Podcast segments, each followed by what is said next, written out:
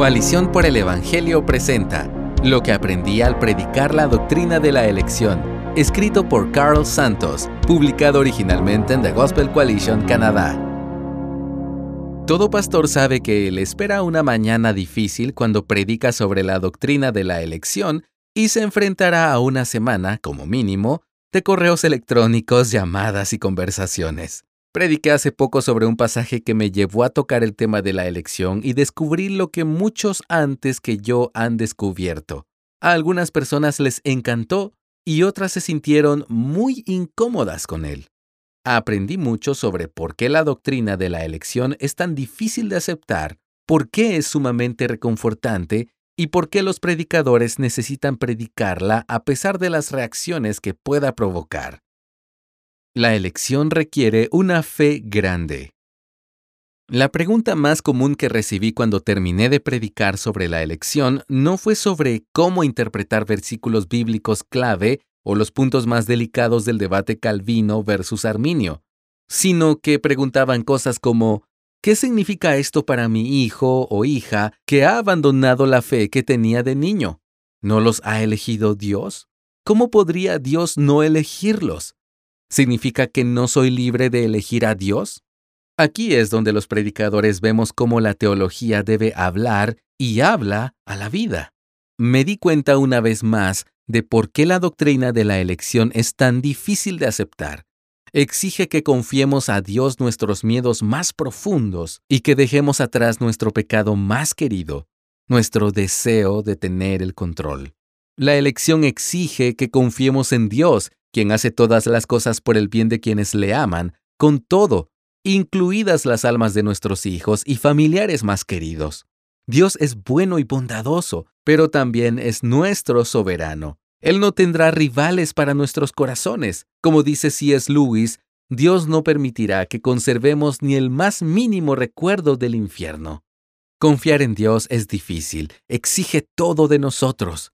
Jesús nos ha dejado sus palabras sobre lo difícil que es creer. Nos dice que seguir su camino angosto es difícil en Mateo 7:13. Dice que a un camello le será más fácil pasar por el ojo de una aguja que a nosotros creer en Mateo 19:24, y que si queremos ser perfectos, tendremos que dejarlo todo y seguirle en Mateo 19:21. La elección nos pide que confiemos a Dios el cuidado de las almas que más apreciamos y nos exige que renunciemos a nuestra ilusión de control. Aquí hay una tensión. La doctrina de la elección parece exigirnos todo sin exigirnos nada. Al decirnos que no tenemos nada más que nuestro pecado para contribuir a nuestra salvación y que Dios de forma misteriosa y perfecta elige a un pueblo para sí, la doctrina de la elección no nos pide nada, pero como exigimos tener algo que decir y desempeñar un papel en nuestra propia salvación, la insistencia de la elección en que no tenemos nada que hacer nos exige demasiado. Dios exige que renunciemos a nuestro anhelo profundo de participar en nuestra propia salvación. Es difícil. Parece que al pedirnos menos, para muchos la doctrina de la elección exige demasiado empiezo a entender por qué Jesús parecía tan asombrado en pasajes como Mateo 8:10 y Lucas 7:9, cuando encontraba personas fieles entre las multitudes a las que ministraba. La elección trae un consuelo extraordinario. Esta semana he recordado la raíz latina de la palabra que usamos en inglés para consuelo, confort. Viene de cum, que significa con, y fortis, que significa fuerza. Ser consolado por algo no es solo sentirse a gusto, que es más de lo que hablamos hoy en día, sino llenarse de fuerza. La doctrina de la elección es un gran consuelo porque nos libera de la carga de ansiedad que llevamos por la salvación y la deposita en Dios. Nos resistimos, en parte, al Dios de la elección porque no estamos convencidos de que se pueda confiar en Él para que tome la decisión correcta resulta que la forma en que vemos la doctrina de la elección está relacionada con la forma en que confiamos en Dios.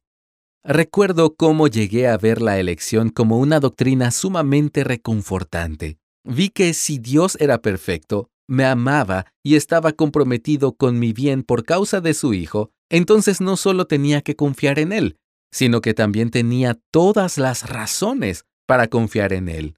Recordé las palabras de Abraham en Génesis 18:25 cuando interrogaba a Dios sobre su decisión de destruir Sodoma.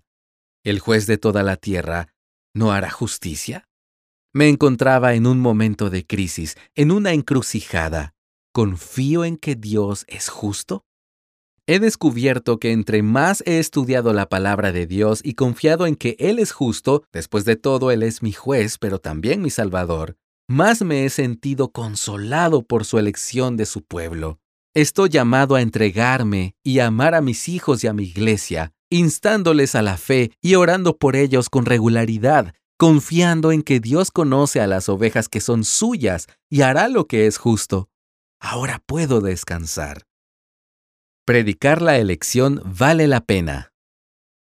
A las personas no les gusta esta doctrina. Después de mi sermón, muchos se sintieron alentados y me hicieron preguntas para profundizar su comprensión de la elección, pero al menos una pareja quería dejar la iglesia y algunos otros piensan que estoy un poco loco. Alguien que ha asistido a nuestra iglesia durante décadas se me acercó y me dijo que nunca antes había oído hablar de la elección desde el púlpito fueron noticias tristes. Predicar la elección es un trabajo duro para nosotros, los predicadores, porque tenemos que anticiparnos a las objeciones además de las razones profundas y personales por las que las personas resisten esta doctrina. Necesitamos elegir cuidadosamente nuestras palabras, estudiar en profundidad y orar fervientemente. También tenemos que estar preparados para perder nuestra buena reputación a los ojos de algunos. Una persona se me acercó y me dijo con burla poco disimulada, Sabía que te gustaba Calvino, pero no creía que fueras calvinista. Pero, ¿qué podemos esperar? Debemos preocuparnos si ofendemos a las personas, pero si el Evangelio los ofende, debemos sentirnos reconfortados. ¿Por qué? Porque el Evangelio siempre ha ofendido a las personas, si predicamos la doctrina de la elección con claridad, fidelidad bíblica y compasión, deberíamos descansar sabiendo que hemos honrado a Dios y hemos hecho lo mejor por nuestra congregación. No descuides en tu predicación esta doctrina maravillosa y misericordiosa. No rehuyas los pasajes que hablan de la predestinación y la elección porque te preocupen las consecuencias.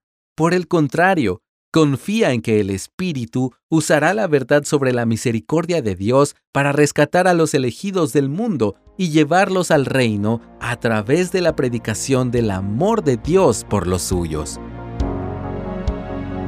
Gracias por escucharnos. Si deseas más recursos como este, visita coaliciónporelevangelio.org.